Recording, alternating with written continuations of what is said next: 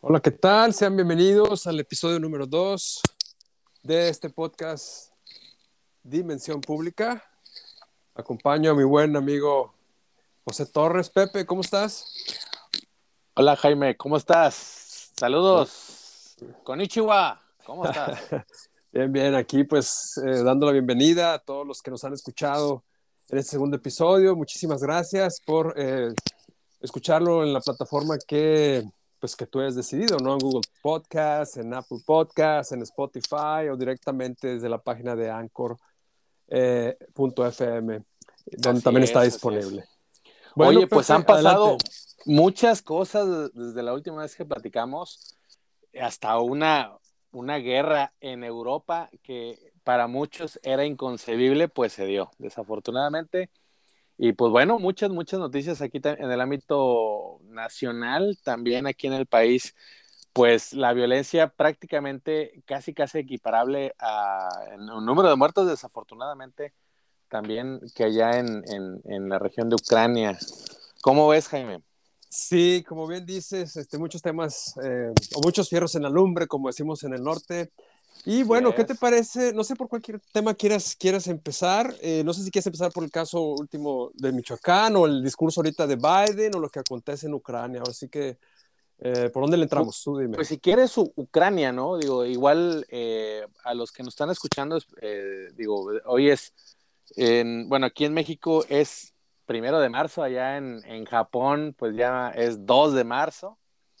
Pues bueno, pues esta guerra en, en Ucrania, que bueno, el, pasado jueves, eh, hace cuatro o cinco días, Rusia precisamente invadió, bueno, en sus palabras, Vladimir Putin, el eh, presidente ruso, lo llamó una operación militar especial. Él no usó la palabra invasión. Así y pues bueno, ya tropas terrestres, eh, tanto también en digamos, vehículos marítimos y helicópteros y casas también ingresaron a territorio ucraniano y empezaron desgraciadamente a, bombardear tanto objetivos militares, pero pues también en las últimas noticias, eh, pues, el increíble, hay muchos reporteros ciudadanos, gracias a las redes sociales, gracias a los móviles, pues desafortunadamente también bajas civiles. Eh, es, es, correcto. Bueno, yo ahí destacar dos cosas últimamente pues lo que todo el mundo, los analistas han comenzado, ¿no? Ah, perdón, comentado. Uno es que, bueno, la increíble unidad que ha mostrado Occidente, o en este caso Europa y Norteamérica, ¿no? Ha sido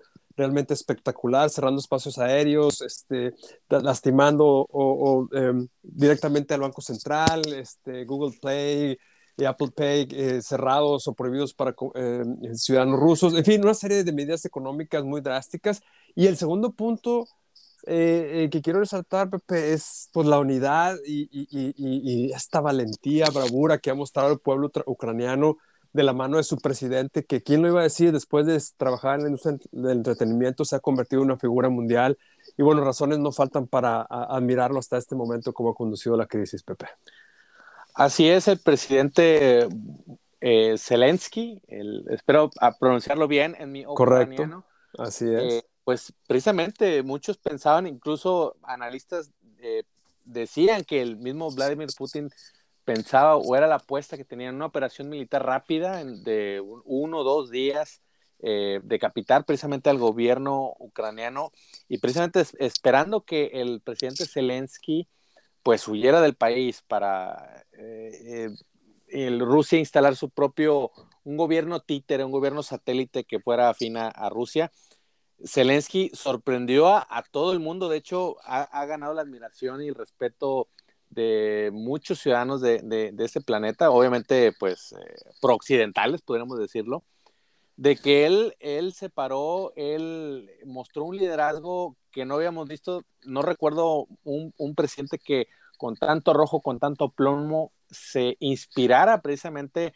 llamar a la resistencia ucraniana y en mi opinión, Jaime, siento yo que precisamente el retraso de las tropas rusas en, ocupar ciudades, algunas ciudades importantes de Ucrania, ha obedecido precisamente al, valor, al coraje, al arrojo, al aplomo, a la unidad que mostró el pueblo ucraniano, pero inspirados en su presidente Zelensky. Es correcto. Y bueno, otras dos cosas que quiero comentar también es uno, eh, cómo ha cambiado la configuración geopolítica y la política exterior de algunos países.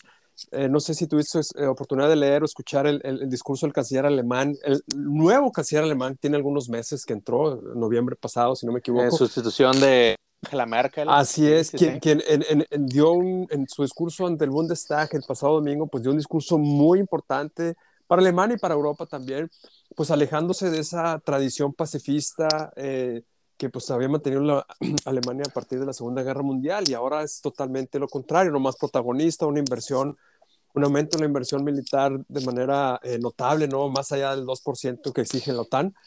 Eh, y eh, pues echado para adelante el canciller alemán, yo creo que eso también le, le va a dar confianza a Europa. Y el segundo punto, Pepe, pues es ahora sí aterrizarlo el caso mexicano, ¿no? Es evidente que, perdón, al, al, al escenario o, a, o, al territorio mexicano, es decir, acercar el conflicto de Ucrania o vincularlo conflicto, el conflicto de Ucrania con México, pues eh, acá, pues según los analistas, ningún tipo de, efecto, digamos, diplomático ha tenido por el momento. Ya vimos las declaraciones de López Obrador en la última mañanera de que no va a bloquear o va a impedir el acceso al espacio aéreo de aviones rusos, no va tampoco a, a, sanciones económicas. Entonces, en el frente diplomático con Rusia, al parecer, no va a pasar nada, aunque, bueno, evidentemente los Estados Unidos van a meter algo de presión. Eh, no sé qué opinas tú sobre esta postura del presidente eh, ante el conflicto de Ucrania. Bueno, eh, por partes, Jaime, fíjate que precisamente este conflicto, esta guerra en Ucrania, como tú dices, ha provocado una reacción de los países europeos, occidentales, eh, afines pues, pues, a Occidente, miembros de la OTAN o no, precisamente en ayudar a Ucrania, quizá no militarmente con soldados, pero sí eh, con manifestaciones, bloqueos contra intereses rusos.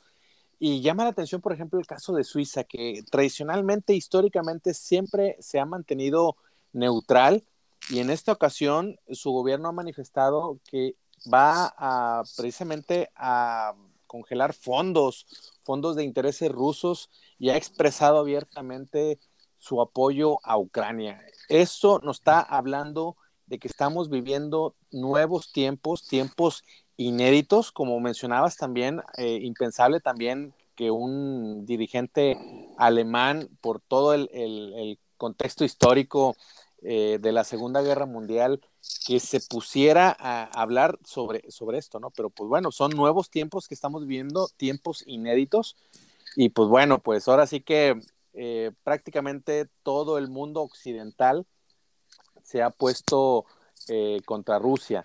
Y pues también hace unos minutos el presidente Joe Biden precisamente hacía, destacaba estos dos puntos precisamente, que los países occidentales unidos contra Rusia y que están dejando aislado a Vladimir Putin en su intento de, pues bueno, eh, pues defender sus intereses, ¿no? Que también hay que ver la otra parte, ¿no? la, la, parte rusa. Y bueno, ya el segundo, el segundo punto que mencionas, eh, en un principio se criticó al canciller Marcelo Ebrard por una declaración muy tibia que precisamente hablaba de, condenaba la agresión a Ucrania, pero nunca, nunca mencionó la palabra, el, nombre de Rusia, ¿no? Ni, ni, Vladimir Putin.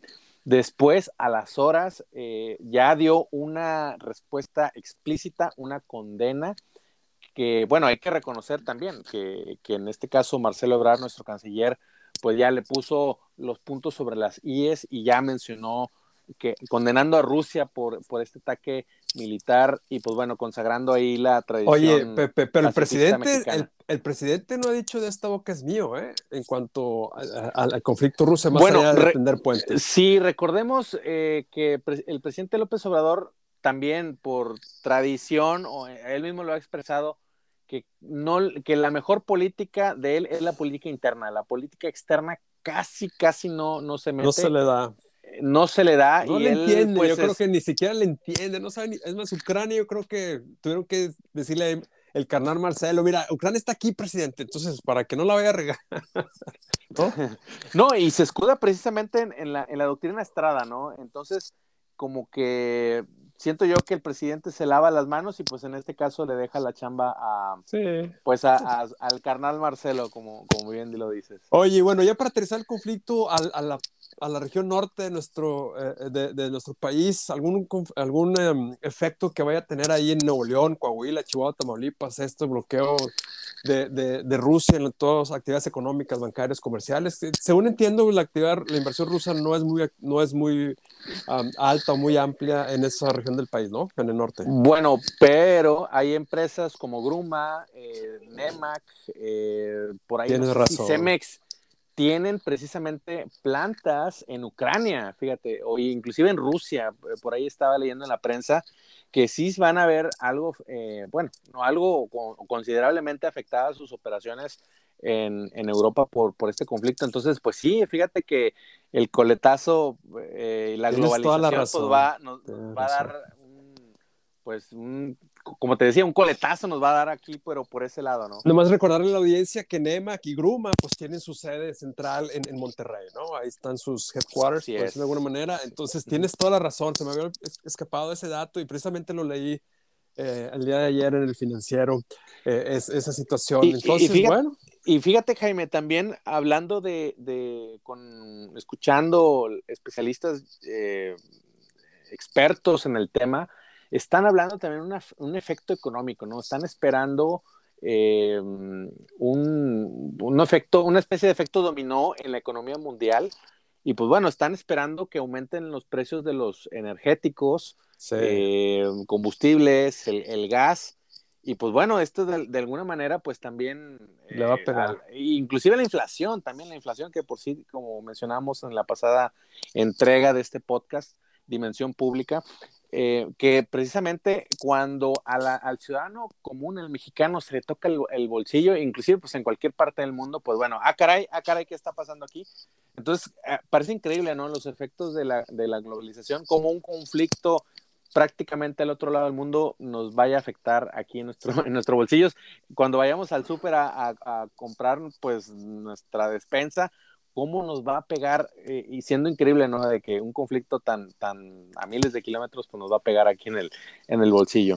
Pues eso nos dice de, la, de, de que la política energética de México eh, no ha sido la correcta en las últimas décadas y este gobierno, pues lo ha, yo creo, lo, ha, lo han grabado más, ¿no? Con aquello de, de este pues bueno, con lo que sabemos de reforma eléctrica, de, de, de, de ser este, ahora sí más importadores de, gasolinas, de, bloquear las exportaciones de petróleo cuando pues, el barril del petróleo está subiendo por las nubes a nivel internacional. Si ya no vas a exportar petróleo, pues eso ya no lo vas a vender en el comercio, en el mercado internacional no vas a obtener dólares, sino que pues se va a quedar aquí en el país. Y, eso, y pues, fíjate que también es un, eh, digo, este es un tema con bastantes aristas, también me hiciste recordar un tema importante que precisamente creo que el, el Scholz, me, mencionabas el dirigente alemán, mencionaba que este conflicto va a ser que Europa, en este caso Alemania, busque más energías limpias. O sea, parece increíble que, que, pues se tuvo que dar esto para pues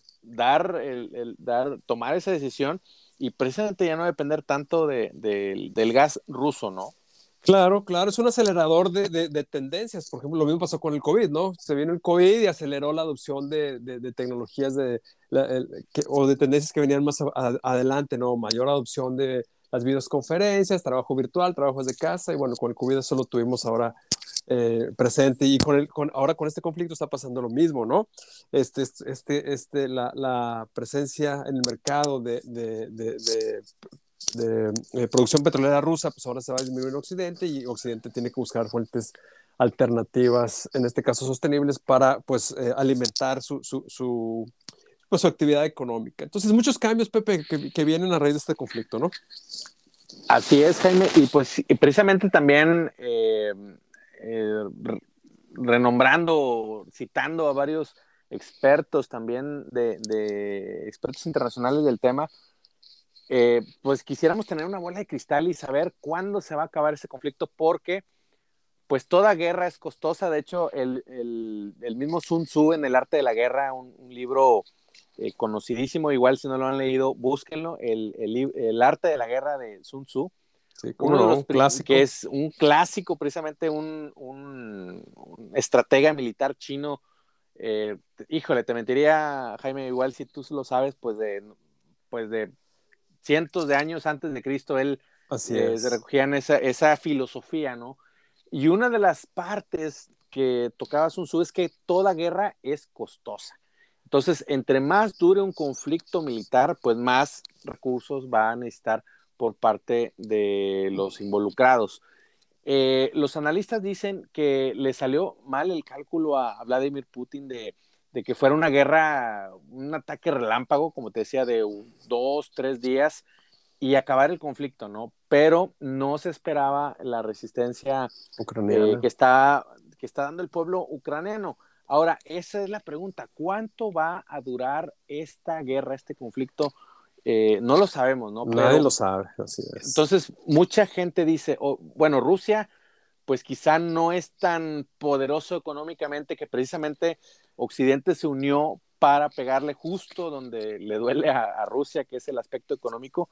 Entonces, para Rusia sería insostenible una guerra, pues no sé, de un mes, por ejemplo, no se hable más allá de un mes, ¿no? Entonces, eh, inclusive Vladimir Putin asustó, siento yo, como decimos también acá en México con el petate del muerto, de hablar con, ah, de mencionar la opción nuclear, eh, de usar ahí su, su, armamento nuclear. ¿Por qué? Porque pues tiene que pues, dar el jaque mate, ¿no? Dar una, un golpe que no pueda ser respondido, en este caso por Ucrania. Una opción es la, es la, la, vaya, la opción nuclear, pero bueno, eso es y bueno, tú que vives en Japón, eso es totalmente impensable. ¿no? impensable que, que acarrearía consecuencias inéditas, ¿no? pero, pero precisamente Rusia tiene ese, por el lado ruso, tiene ese gran reto de cuánto va a durar esa guerra. No sé pues tú qué has visto por ahí, Jaime, acerca de este tema. Sí, totalmente, pero como, como, dices, esta guerra tiene que terminarla pronto. Rusia sí o sí, de alguna manera, ya sea diplomáticamente o militarmente. ¿Por qué? Porque recordemos que el tamaño de la economía rusa es del tamaño de la economía de Brasil. ¿okay? No es una potencia económica del tamaño de Japón, mucho menos de China y mucho menos de Estados Unidos, ni siquiera del tamaño de Francia o Alemania. Entonces, una economía de Brasil que viene siendo 1.5 1.4 eh, veces mayor a la, a la, economía mexicana. Entonces, échale matemática simple, pues, ¿no? una economía de ese tamaño que está sosteniendo una guerra ciertamente próximo a su territorio, pero con 150 mil, 200 mil soldados, imagínate, es, es, muy difícil que la pueda sostener en el largo plazo. Si Estados Unidos, cuando eh, la guerra con Irak en Afganistán llegó a tener hasta 150 mil eh, soldados, eh, tuvo, pues, problemas em, pues, económicos, obviamente se endeudó para pagar esa deuda, que fue multimillonaria. Y, bueno, le duró a Estados Unidos 20 años. Entonces, este, Rusia, con mucho menos capacidades económicas, eh, va a ser devastadora si es que esto no termina, no termina pronto. Y lo malo es que entre los dictadores o ese tipo de personalidades, cuando ven que están acorralados, pueden llegar a tomar decisiones eh, muy lamentables, ¿no? Y aquí solo nos queda esperar de que pues su círculo cercano o uno lo convenza de que no haga alguna tontería o número dos, pues lo tiren del poder, ¿no? Como también suele suceder. Y que precisamente esa es una de, de las apuestas de, de, Occidente, ¿no? De asfixiar económicamente, pues en este caso a los intereses rusos, digámoslo así, a los oligarcas, eh, cancelándoles eh, cuentas eh, financieras. Claro. Inclusive al, mismo Vladimir Putin le, le pues congelaron ahí sus cuentas que tenía en el extranjero. Eh, y, también aquí, desgraciadamente, hay que verlo, alguna parte, me atrevo a decir que gran parte de la población en Rusia está en contra de esta intervención militar y pues ha salido a las calles, se ha manifestado inclusive en ciudades como San Petersburgo, que bueno, es la ciudad natal de, de Vladimir Putin. Y pues bueno, esto ha conllevado a, también a otras sanciones, ¿no? Inclusive en el ámbito pues deportivo, ahí por ahí cancelaron la final de la, de, la Champions, ¿no? culturales, todos, así es. Exactamente, la participación de Rusia en el Mundial de Qatar de este año 2022. Así y pues bueno, aquí están haciendo sufrir, eh, en toda guerra, la que más sufre es la población civil. Entonces, pues bueno, pues desgraciadamente también eh, están poniendo esa cuña para eh, apretar a la población rusa, que en este caso, pues despierte y que también pueda ejercer presión en ahora sí que en la puerta trasera ahí de, de, Rusia y que sean los mismos rusos los que pues generen un cambio, ¿no? En el, Ojalá así sea, porque la cultura rusa es fenomenal, es fantástica, le ha dado mucho a este mundo, ¿no? Ok, cambiemos de tema, mi Pepe, te lo propongo para eh, Adelante. Cubrir, otros que, que, están en el tintero, como señalábamos al inicio de este podcast, y bueno, agradeciéndole nuevamente a quienes nos han escuchado y esperando que lo vuelvan a hacer. Recuerden eh, suscribirse en la plataforma de su preferencia. ¿Qué te parece si abordamos el tema de seguridad, mi Pepe, en México, especialmente lo de Michoacán, y lo vinculamos un poquito con lo que esté sucediendo ahorita en, Coahuila, Nuevo León, Chihuahua, por ejemplo? Pues adelante, Jaime, adelante, adelante. Pues bueno, está lo del, está lo del video este, ¿no? Que, que, que pues, no, increíble que eh, algunas personalidades dentro del partido en el poder, en este caso Morena, pues estén hablando de una simulación, un simulacro, algo inventado, cuando, bueno, todas luces, pues ahí pasó una masacre, ¿verdad? Así eh, es. Ya el día de ayer, eh, o horas atrás, eh, la Procuraduría de Michoacán ya finalmente aceptó que, que sí, efectivamente hubo una masacre, pero las reacciones iniciales, tanto el gobernador como el presidente López Obrador, la verdad que son lamentables. Uno, uno no entiende cómo, con tal de pues manejar o, o, negar ciertas cosas, las decisiones que llegan a tomar los políticos o el tipo de discursos que llegan a emplear, ¿no? Entonces, pues el país sigue en un grave proceso, más bien, en un grave problema de deterioro de la, inseguridad. Ciertamente, según números, la, inseguridad se ha, estabilizado. Eh, me refiero que no ha ido aumentando, o al menos no en los mismos em, niveles como lo venía haciendo hasta el año pasado, sino que se estabilizó ya, pero se estabilizó en un punto muy alto y bueno, por eso es que vemos este tipo de eh, acontecimientos muy lamentables y bueno, cada vez que sucede algo así, una tragedia de, esta, de este tamaño, una masacre, simplemente me quedo, se me viene a la mente, Pepe, cuando aquella mañanera donde el presidente señalaba y decía y hasta se burlaba de cierta manera de que en este sexenio no pasaban masacres. Y bueno, ayer, hace dos días ocurrió una de esas. ¿Qué dices, Pepe? Pues sí, recordar al público, bueno, es, eh, salió en este último fin de semana un video que, bueno, ese, yo creo es el, el, como que la prueba contundente, ¿no? De que eh, ocurrió, ocurrió cuando un comando armado por ahí eh, asistió a un funeral en, en, Michoacán y pues bueno, ahí digamos que enfiló a 17 personas o, a más personas y pues prácticamente las fusiló, ¿no? Eh, entonces el, el, el, aquí lo destacado es que pues se tiene, se tiene un video, un video como, como evidencia y por ahí también pues fotografías ahí que se, que se filtraron ahí en, en las redes sociales y pues sí, eh, al día siguiente el presidente López Obrador hablando hasta de montajes, ¿no? O sea, pues qué necesidad habría de, de, de, de, montar, ¿no? En esa, la mafia en el poder y los conservadores, Pepe, ¿cómo? En esa, en esa retórica de, exactamente lo que iba a mencionar a continuación, de que, pues de que piensan que todo lo hacen, que todo gira en torno al, al presidente, ¿no? Y de hacerle daño o hacerle daño al proyecto de la cuarta transformación. Pero sí, muy, muy, muy lamentable, inclusive hasta sacando memes ahí de, de, un tuitero, Chumel Torres, también, eh, como que evadiendo y, pues, oye, la, la, diciendo el presidente que como no había cuerpos, pues que no hubo, dando a entender eso, ¿no? Que no hubo masacre, ¿no? Entonces, pues nos parece increíble en este caso lo que, lo que llegó a declarar nuestro presidente y pues bueno, pues pues bueno, ya después se fue matizando con declaraciones de las autoridades, precisamente con más evidencias fotográficas, con declaraciones de las mismas autoridades que hablaban de ahí, por ahí un, conflicto entre el cártel Jalisco Nueva Generación, que fue parte de esto de, la, de pues una masacre, ¿no? Imagínate, 17 personas eh, que fueron acribilladas, fusiladas prácticamente a, a la luz pública, que pues también fue un hecho a, plena luz del día, ¿no? Y pues, claro. lamentable, lamentable. Primero la situación que ocurre esta, esta situación, pues te habla de otra vez lo que se, se menciona por ahí, de que hay regiones, inclusive el gobierno de Estados Unidos lo ha señalado, ¿no? Y que pues es un secreto a voces también, de que hay regiones que pues prácticamente están controladas por, por grupos criminales y pues bueno, es lamentable que, que eso pase aquí en, Ahora, en, México. Pepe, pero esto no es nada nuevo. El hecho de que grupos criminales controlen ciertos territorios no es nada nuevo. Lo hemos visto, yo creo, prácticamente desde siempre. ¿no? En aquella Pax priista, ¿no? Que, que, se, que, se solía decir que, existía cuando eh, estaba el régimen del PRI. y, y, después lo vimos con el foxismo, con el Calderón, con Calderón, Peña Nieto, había regiones pues controladas por el narco, pero pues recordemos que este gobierno de la 4T nos dijo que las cosas iban a ser diferentes, ¿no?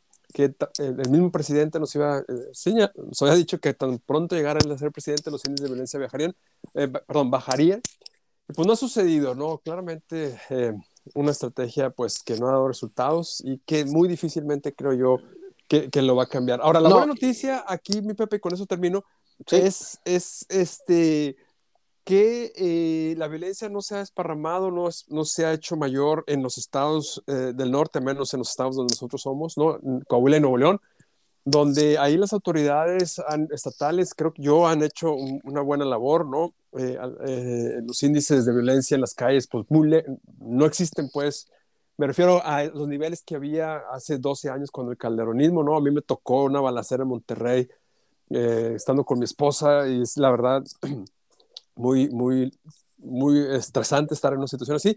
Pero bueno, hoy en día es, este tipo de, de, de inseguridades no están presentes en nuestros estados y yo creo que hay razones de, eh, para Bueno, fíjate que ahí te voy a también a, contradecir un poquito, Jaime. Fíjate que aquí en Nuevo León, al menos en la capital, Monterrey, sí ha habido una, un aumento significativo o perceptible en la violencia, en los homicidios eh, atribuidos a grupos criminales. Ok.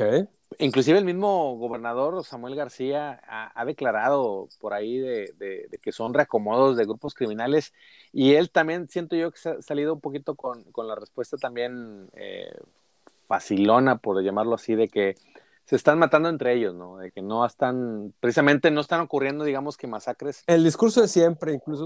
Exactamente, que no están metiéndose con la población civil, con Juan Pueblo, digámoslo así, y ahí queda, ¿no? Pero también eh, han habido, eh, creo que hubo también un día en el que hubo más de 10 muertos, ¿no? Aquí en la, en la ciudad, en la área metropolitana de Monterrey.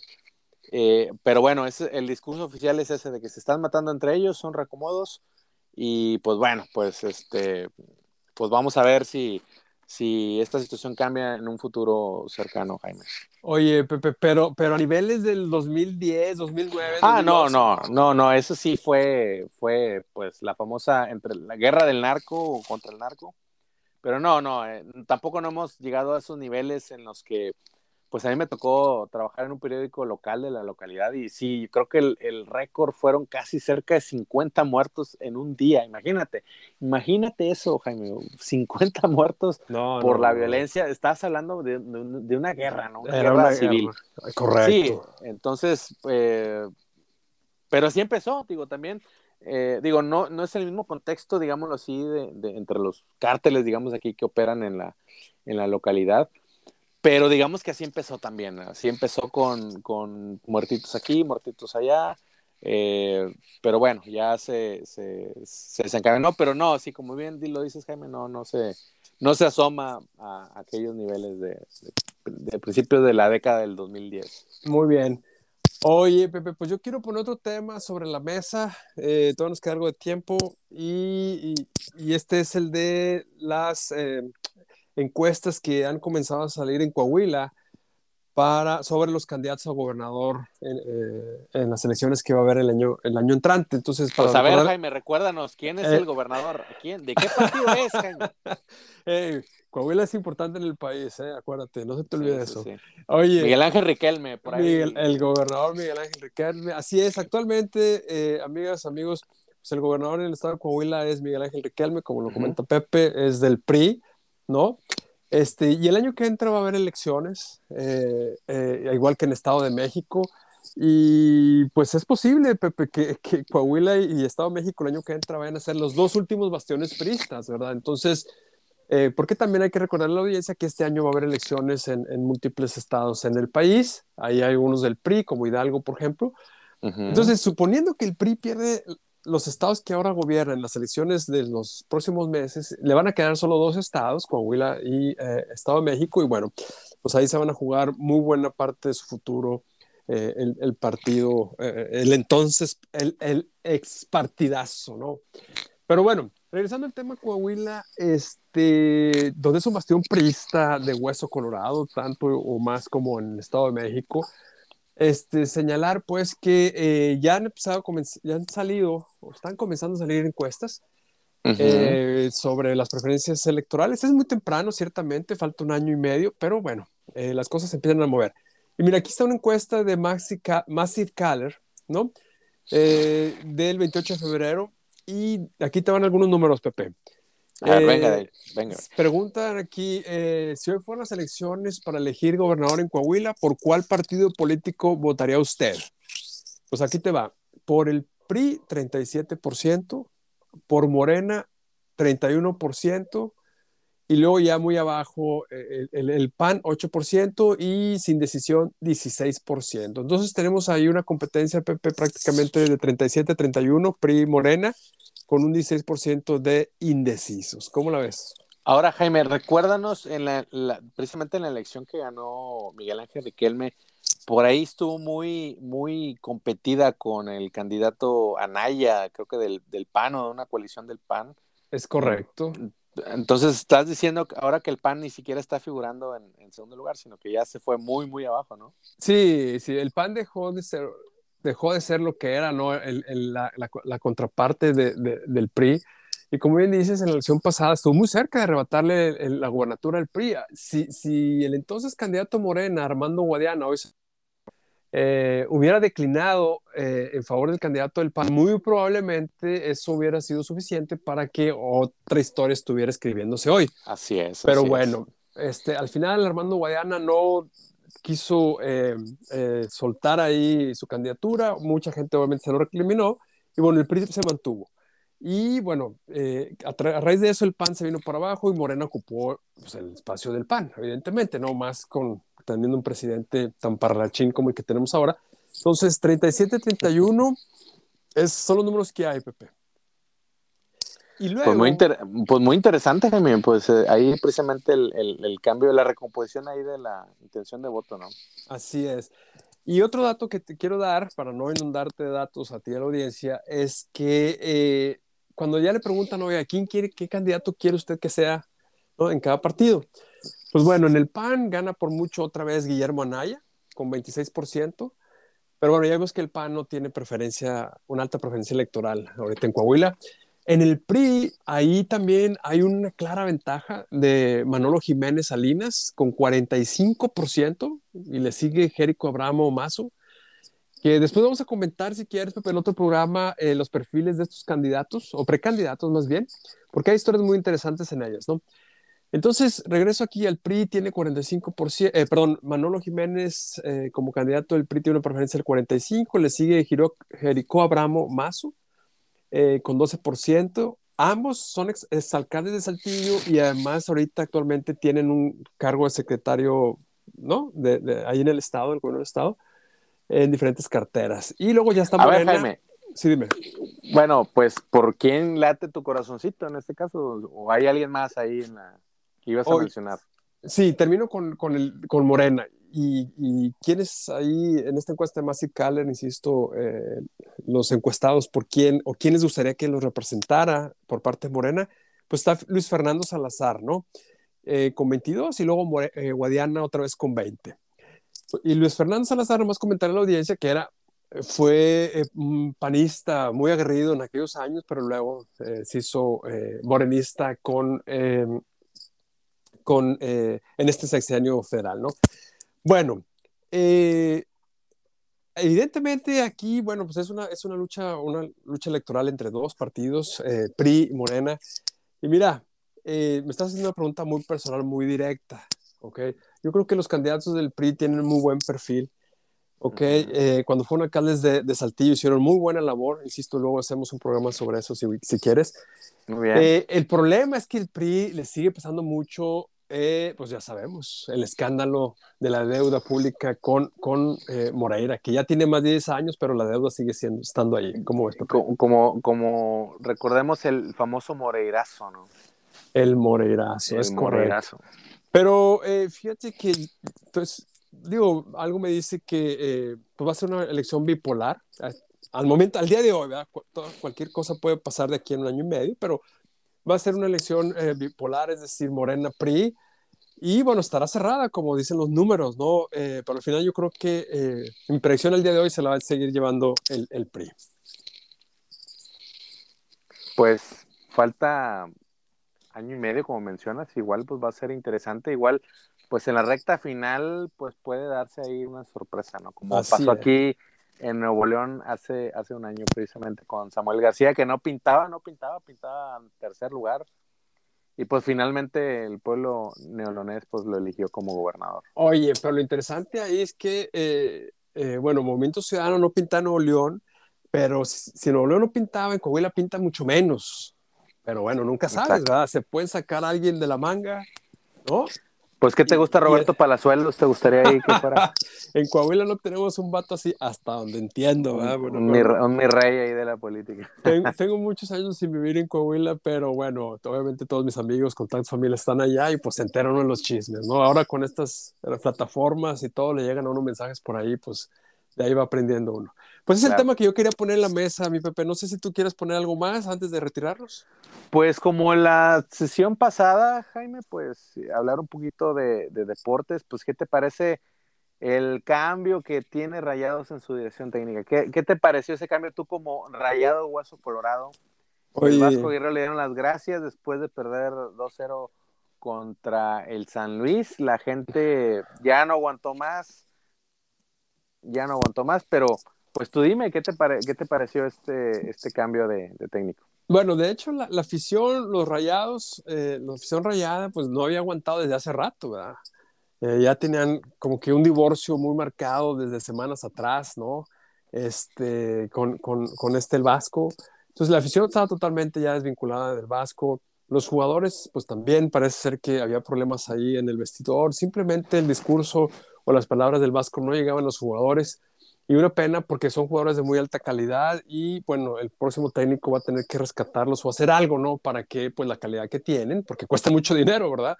Claro. Este, pues hagan lo que tienen que hacer, simplemente es desquitar su sueldo y punto, ¿no? Y bueno, pero eso ya es historia y ahora viene el futuro. Suena muy, hasta ahorita, hasta hace unas horas que chequé las páginas de ESPN, que es la que yo checo generalmente, Todavía no habían nombrado un sucesor, pero se habla que están las pláticas muy, muy, pues muy avanzadas para traer otra vez al Buse. Entonces, este, parece que Bucetich va a, traer, va a tomar las riendas otra vez. ¿Cómo lo ves? Sí, pues Víctor Manuel Bucetich, recordemos que pues con este técnico Rayados tuvo su época dorada en, cuanto a campeonatos, tanto de liga como de la Conca Champions. Y pues bueno, pues eh, se dice que prácticamente ya está amarrado, que van a esperar precisamente que están por jugar en, León en estos momentos de que estamos haciendo la, grabación. Se quedó el, misionero Castillo como técnico interino, pues bueno, pues vamos a ver. Porque, pues bueno, siempre es sana la competencia mientras eh, Rayados esté bien, pues bueno, en, este caso mi equipo, los Tigres, pues también se, se ven obligados prácticamente ahí a también estar bien.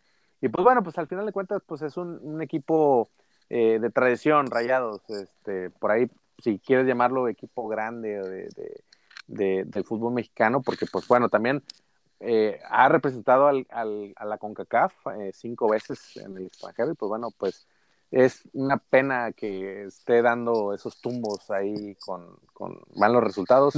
Y pues bueno, pues desearle la mejor de la suerte de la suerte al, equipo de, de Rashad. De Rashad. Oye, y tus Tigres ahí volando alto, ¿eh? Y, lo mismo que tu Real Madrid allá en España, chinga, Barcelona, bueno, parece que está... Y vamos Pues son las, son las recomposiciones, en este caso, al parecer, en, el, en, el, caso de Tigres, pues parece que los jugadores ya están hallándole el, el, modo, a, a Miguel Herrera aunque también hay, eh, son juegos muy pirotécnicos, ¿no? Digo, también tienen varios eh, partidos en no, no han podido colgar el cero, que bueno, en este caso era impensable en eso en épocas del Tuca, pero bueno, pues ahora sí que están metiendo goles eh, cantidades industriales, pero bueno, pues también le están metiendo goles, entonces pues bueno, ahí, ahí lo que sí es que, como decía el, el técnico Miguel Herrera, cuando llegó, eh, ahí perdón por la palabra, pero pues chingo de goles y pues está cumpliendo con lo que... Claro, son... Tanto a favor como en contra, pero bueno, está dando espectáculo. Ah, pero es un fútbol muy distinto al del Tuca, ¿no? Totalmente diametral, pues uno con el otro, puestos, ¿no? Entre el Tuca y el, y el, y el, y el Piojo. supongo yo que te gusta más el del Piojo, o eres así rinconero este, como el Tuca tú, Pepe. Pues como el Vasco también lo tenían. no, no me cambies la plática. Ratonero, como le decían algunos, pero bueno, pues son estilos, cada quien tiene sus gustos. También, pues bueno, tiene su chiste, ¿no? El tener esa disciplina táctica en, en que, pues, que no impedir que el equipo contrario te meta gol. Y pues bueno, si no te meten gol, pues es más, estás más cerca de, de ganar que de perder, ¿verdad? Así es, Pepe, pues yo creo que hasta aquí la dejamos para no cansar a la audiencia y bueno, agradecerle, ¿no? Que nos siguen escuchando y pues invitarlos a que se suscriban al canal. ¿Cómo lo ves, Pepe? Al canal, al podcast. Al podcast Dimensión Pública, pues hay muchos temas ahí que también podemos abordar. Por ahí la llegada del 5G, eh, la tecnología 5G en la telefonía celular aquí en México, eh, pues muchos otros, eh, pues la sequía aquí, por ejemplo, en la, en la región, particularmente en, en, la ciudad metropolitana de Monterrey. Sí, está y, Pero bueno, eso lo, lo, lo vamos a, a, ver en los siguientes episodios. Muchas gracias por, por su atención, si llegaron hasta aquí.